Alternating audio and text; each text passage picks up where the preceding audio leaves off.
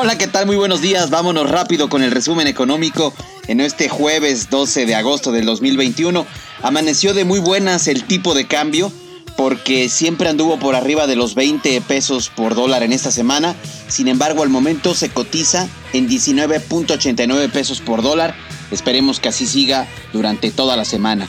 La que nos dio un poquito de respiro fue la inflación en julio, ya que aumentó solo, entre comillas, 0.59% respecto a junio y pues se ubicó en 5.81% ya anualizado. Esto es todavía muy por arriba de la meta que se fijó el Banco de México, que es del 3% para este año.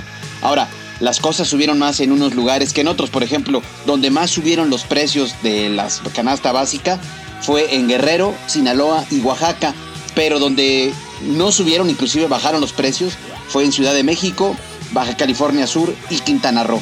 Y de igual forma, los genéricos que más subieron en este periodo fueron la calabacita, la cebolla y el gas, y lo que bajó de precio fue la uva, el tomate y el melón, así que ya sabemos que hay que comer en estos días. Los que se dejaron venir a principios de las vacaciones fueron los turistas a México, llegaron 4.9 millones en junio y bueno, pues cada uno de estas personas gastó en promedio 405 muy buenos dolaritos.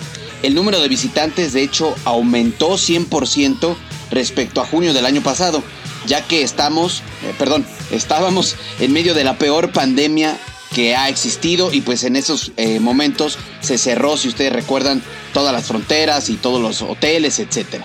En total dejaron una derrama de aproximadamente 1.977 millones de dólares. Esto es muy bueno, sin embargo, hay que seguirse cuidando y hay que seguir teniendo muy en cuenta los contagios que todavía tenemos en nuestro país. Muchísimas gracias, muy buenos días para todos y recuerden en Twitter arroba finanzas en fa y también en Instagram arroba finanzas en fa. Saludo para todos.